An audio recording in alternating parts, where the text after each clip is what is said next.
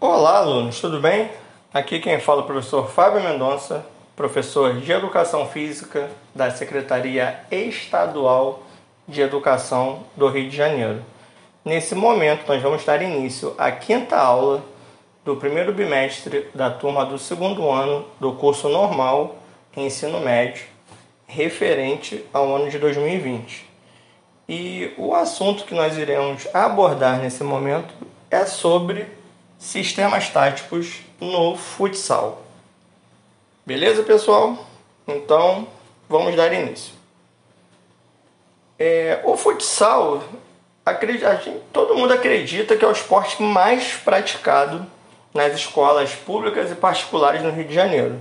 Então, é, acredito ser muito difícil todos vocês não terem visto uma aula de futsal durante todas as suas vivências de educação física durante a passagem escolar de vocês. É, entendemos que pela cultura do futebol de campo, que é facilmente acessível pela televisão e internet, seja a atividade com bola mais praticada e adaptada. Sabendo-se que o jogo de futsal necessita de quatro jogadores de linha e um jogador no gol, que é o goleiro. Devemos ressaltar que todos os esportes são importantes, Cada um possui suas características, mas uma vez que percebemos que todas as táticas são particulares de cada modalidade esportiva e que o esporte tem uma diversidade, os esquemas táticos para atingir o alvo ou a meta. O, os sistemas, o sistema táticos mais usado que a gente pode ver que até instintivamente algumas, algumas, alguns alunos acabam fazendo nas escolas durante o jogo é o 3-1. Então, ela é uma das formações mais comuns no futsal. Ela, ela fornece equilíbrio entre defesa e ataque.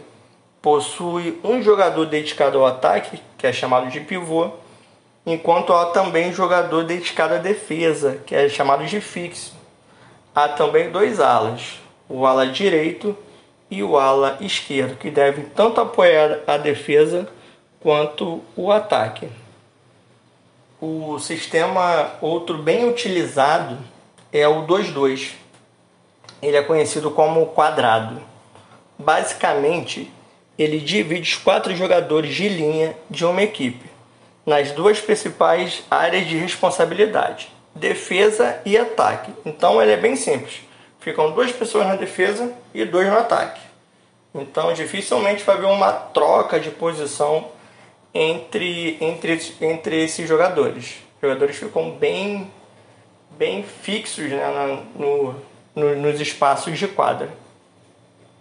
Ele é um sistema simples que pode ajudar a desenvolver boas duplas de, de defensores e também boas duplas de atacantes. Lembrando-se sempre que a gente vai pensar nisso de acordo com a característica dos jogadores. Beleza, pessoal? Essa foi a nossa quinta aula do primeiro bimestre da turma do segundo ano do curso normal referente ao ano de 2020. Aqui quem fala é o professor Fábio Mendonça. Eu espero que vocês tenham gostado dessa aula e até a próxima.